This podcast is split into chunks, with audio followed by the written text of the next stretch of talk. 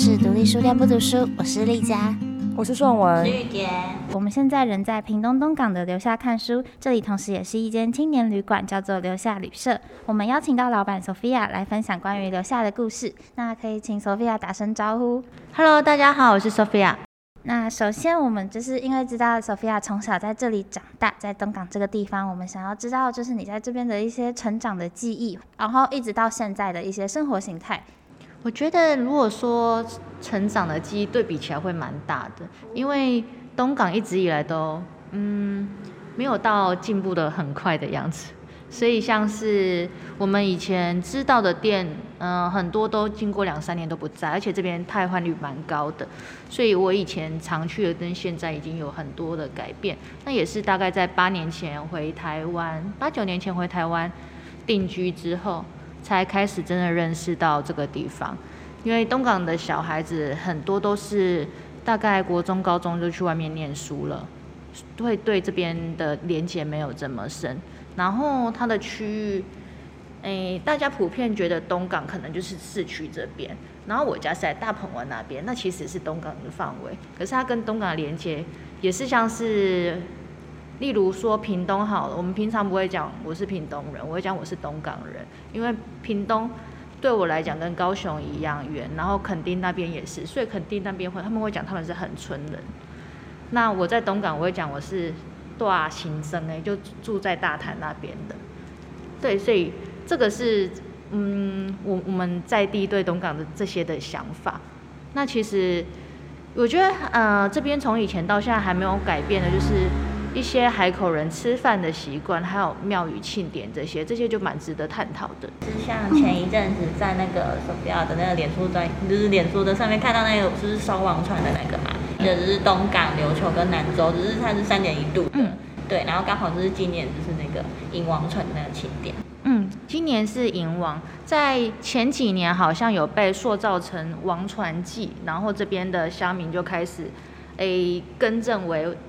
嗯。迎王也，我们不太会讲烧王船，因为这整个祭典就是银王。然后早期大家可能对这些比较不了解，知道东港的最大，后来慢慢可以区分出来南州还有琉球跟东港的有什么不一样，这个是蛮有趣的一个活动。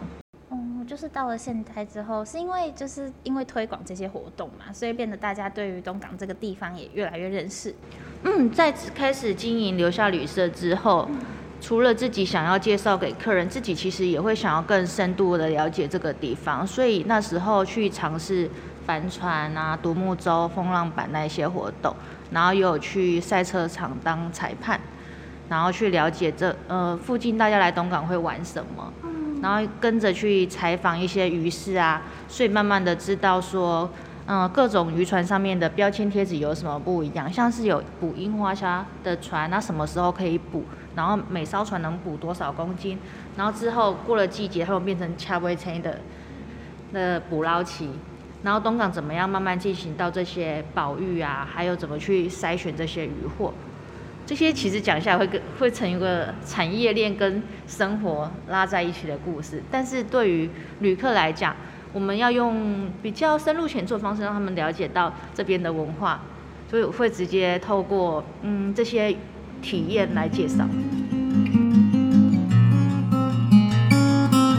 我跟关恩跟顺文，我们都就是北部人，那反而玉姐就是刚刚 Sophia 在讲的时候，她一直在点头，因为她其实也是邻边人，住在离这边很近的地方，而且也常常来东港，她等于是我们最近的向导。对，那我们这些外地人真的会觉得，像我们昨天去体验那个王爷拜拜。原本可能比较少接触到这些文化，然后透过这些体验，确实对这个地方就会留下更深刻的印象。那不知道玉姐有没有就是刚刚 Sophia 讲的东西，你有没有觉得心有戚戚焉？我觉得比较特别的是。可能之前我跟着我妈妈来的时候，就是用一个当地人的角度，然后或者是邻近乡镇的角度去看这一些文化，然后就觉得它就是在我生活中的一部分。然后可能就是比如说像祭祀文化，然后小时候比较不懂或是两目对吧？然后长大了解它背后的一些意涵之后，就会知道说哦这些东西的后面的意义是什么。可是带着就是我的团员们，就是三位团员们去走到这些地方，不管是我们进到东龙宫去拜王爷，然后做这一盖，或者是说就是到昨天晚上我们冲到夜冲到渔港去，然后亲自去看那些拍卖，然后去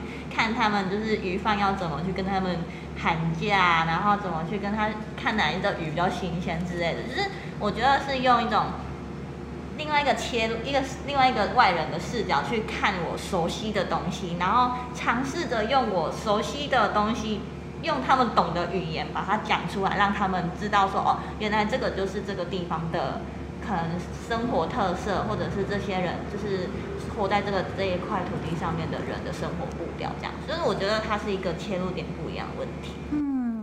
姐，其实像 Sophia，感觉您在这边开旅社，然后呢，希望可以推广给更多观光客，让他们真的是以体验的方式更深度认识东港。那在此，就是在开这之前，我们知道就是 Sophia 以前留学国外，然后也常年旅居在那边。那想请问，都是去哪边，然后在那边做了什么？那最后为什么会选择回来在这边开店？嗯，之前是在美国念书，然后其实从大学是念休闲管理的时候，就会常常规划一些自助旅行，自己出去玩。然后之后在澳洲做嗯 working holiday 打工换宿，在做饭店业，那时候也是会到处旅游。然后结束澳洲工作之后，去欧洲环欧一整年。其实我觉得可能是本身是念这个科系，然后对出去自助旅行也蛮有兴趣的，所以持续在做这些事情。然后回来，其实以前也没有觉得会回来。对对对，可是太久没有陪家人也不行。然后被召唤回来之后，觉得长期以来都是住 hostel，那做这嗯做这项工作对我来讲是蛮有挑战，也蛮有兴趣的。所以我会想，如果要回来工作的话，那我想要在东港这边开一家 hostel，让嗯路过的旅人会有地方可以留下。对它其实有点像从自己出发嘛，因为你自己在国外有亲身感受过这些体验，然后希望现在自己也变成一个中继站，让更多旅客可以进来。因为在长途旅游的时候，旅费这 cost 很重要。如果嗯住宿的价格没有抓好的话，旅旅程就会变短。所以我通常在欧洲我会抓二十欧以内的住宿，那在亚洲区通常大家都会抓五百块以内。所以，如果这个就是当客人在环岛的时候，如果像东港这边没有便宜的住宿，可能就会略过这个地方，往下一个地方走。那我觉得有一个便宜的住宿，让环岛的旅人或者是国外旅人可以认识这个地方，是很棒的一件事情。那我们这有一位团员，他很向往流浪各地，对于可能在各国的旅居生活有一些心有一些期待。那想听听看顺文分享一下，就是。应该来说，因为从小就是常常被带去各个地方到处走走，然后其实也蛮想要自己一个人去，就是不管是欧洲还是去任何世界上任何角落，都想要留下自己的足迹。那就很想问 Sophia 说，就是如果今天像嗯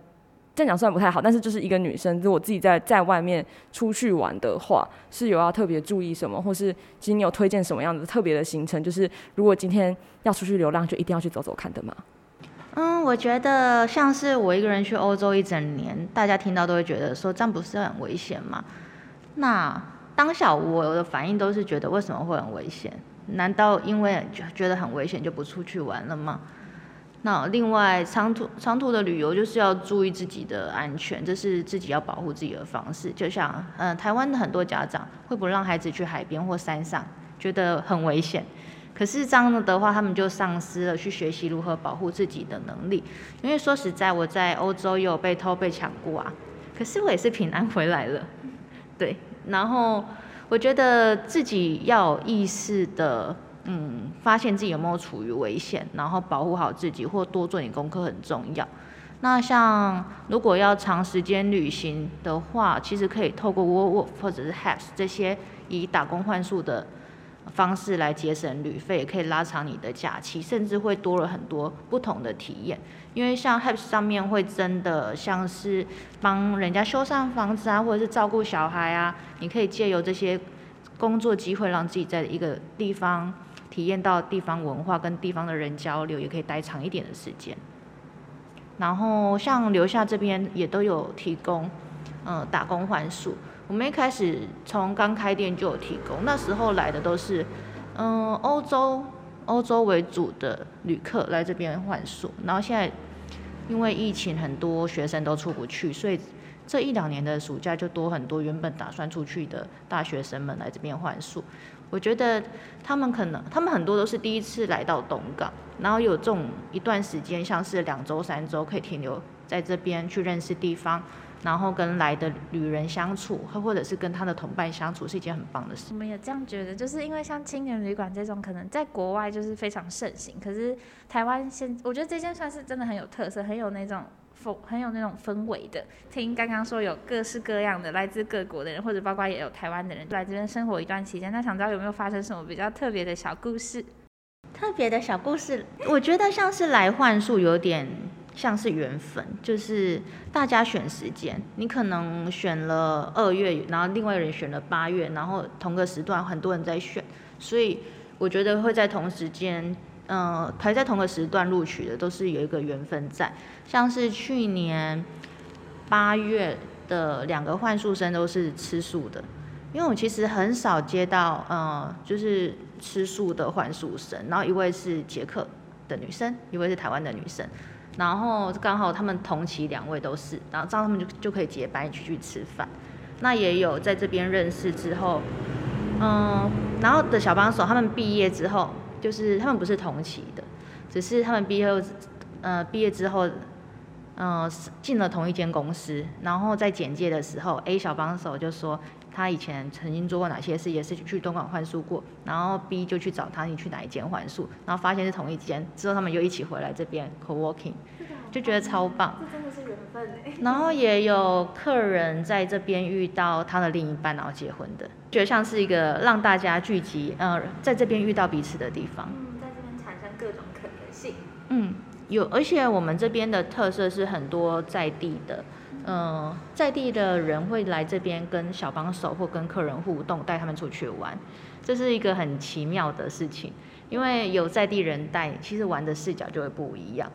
那也是因为这样，所以我的小帮手都会一直，他们在这边毕业后都会一直再回来，因为他他们已经有他们在这边的朋友了。